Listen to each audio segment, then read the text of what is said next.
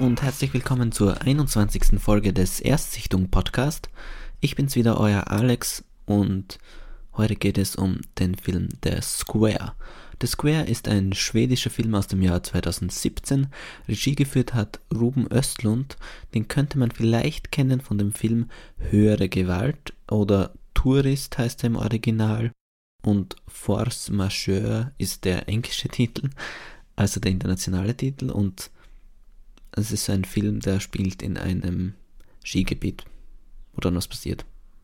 Mehr möchte ich dazu nicht sagen, weil um den Film geht es nicht, kann man sich auf jeden Fall aber auch anschauen. The Square ist aber, wie gesagt, von 2017 mit Elizabeth Moss, nicht unbedingt in einer Hauptrolle, aber schon zwischendurch mal sehr präsent. Und sonst habe ich eigentlich jetzt niemanden so aktiv gekannt von den Schauspielern oder so. Zumindest nicht die Hauptfigur, einen schwedischen Schauspieler, wo ich jetzt den Namen nicht parat habe.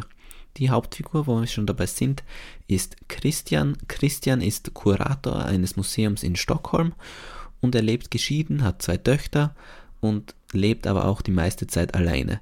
Natürlich sind die Töchter manchmal bei ihm, aber die größte Zeit ist er eben wirklich alleine. Es gibt eigentlich keine Handlung in diesem Sinne, sondern es ist eher so wie bei Free Billboards, dass ähm, bei Free Billboards war es ja auch so, dass eben diese Billboards im Vordergrund stehen und von diesem Billboard ähm, entstehen dann einzelne Handlungsstränge und alles dreht sich aber ein bisschen darum. Und hier ist es sehr ähnlich, also es geht eben hauptsächlich um The Square. The Square ist eine neue Ausstellung, die eröffnet wird in diesem Museum und alle Geschichten, die passieren darum. Also sie haben auch alle was mit Christian zu tun, aber es gibt jetzt keine Handlung, dass man sagt, ja, es passiert das und dann muss er dieses und jenes machen, sondern es ist eher so a week in the life of Christian. Also es ist dann zum Beispiel so, dass Christian sein Handy gestohlen wird, woraufhin er Flugblätter schreibt mit einem Kollegen zusammen, kommt auf die glorreiche Idee, lass uns Flugblätter schreiben und dann wir wissen, in diesem Haus, in diesem Wohnblock ist das Telefon. Das wissen Sie durch diese Ortung, also so wie bei Find My Phone von iPhone, eben von Apple, gibt es das auch für Android-Geräte und das benutzen Sie. Und dann wissen Sie, in diesem Wohnkomplex ist dieses Telefon. Lass uns Flugblätter schreiben und ausdrucken, auf denen steht dann drauf, hey, wir wissen, du hast mein Handy gestohlen, bring es an dem Tag dort und dorthin und dann machen sie das, drucken sie das aus und verteilen eben diese Flugblätter in diesem Wohnkomplex.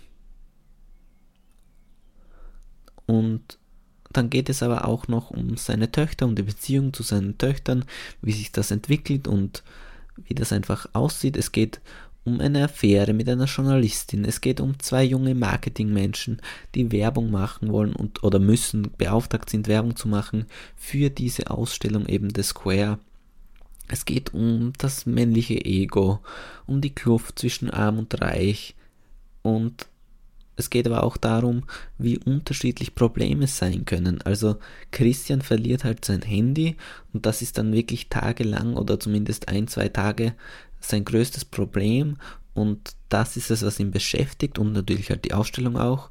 Oder er hat einen Schaden an seinem Tesla, also das sind seine Probleme. Und wiederum wird aber an anderer Hand gezeigt, so Obdachlose, die einfach jeden Tag aufs Neue um Essen und um einen Schlafplatz sich kümmern müssen. Und da wird immer gezeigt, so wie unterschiedlich Probleme sein können. Der eine hat wirklich First World Problems mehr oder weniger und die anderen ähm, kämpfen ums Überleben und sie leben aber beide in der gleichen Stadt und nicht so, dass man sagt, ja, der eine ist halt in Mitteleuropa und der andere in Afrika oder so, sondern wirklich Tür an Tür quasi. Generell, weil ich gerade gesagt habe, sein Handy mit Find My Phone und den Tesla und so, ähm, der Film ist sehr aktuell, was Technik und Trends und Lebenssituationen angeht, wie ich schon gerade vorhin angesprochen habe, eben so First World Problems behandelt der auch. Und das hat mir zwar sehr gut gefallen und ist für mich auch ein Pluspunkt für den Film.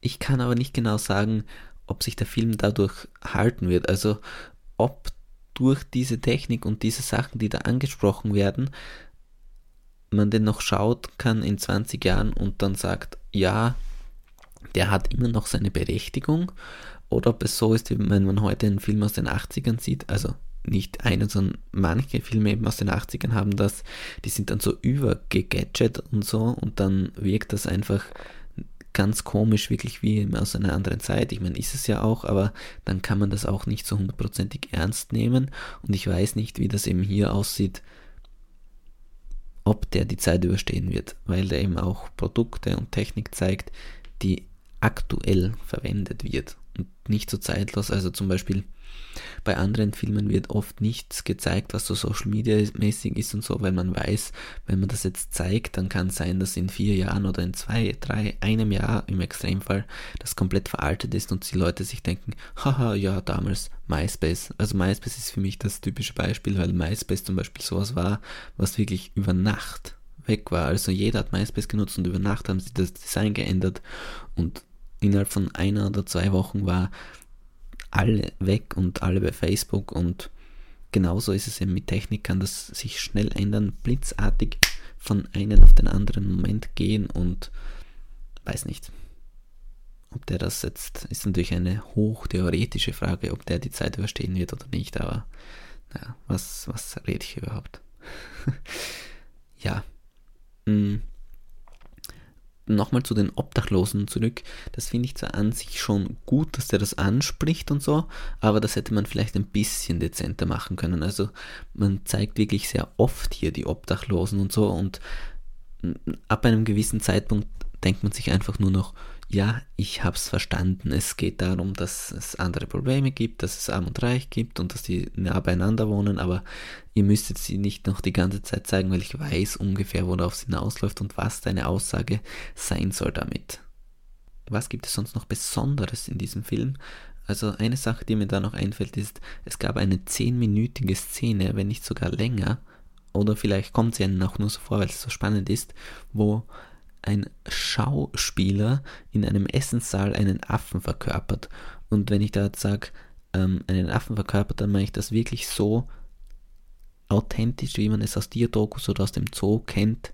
Und am Anfang sind noch alle Gäste sehr belustigt und denken sich so, haha, ja, der macht uns jetzt den Affen. Also das sind auch alles sehr wohlhabende Leute, die eben da eingeladen sind zu dieser Ausstellungseröffnung oder keine Ahnung, irgendwie im hat es auf jeden Fall was mit dem Museum zu tun, sind jetzt eingeladen und am Anfang denken noch alle, ja, haha, als Affe, hm, hm.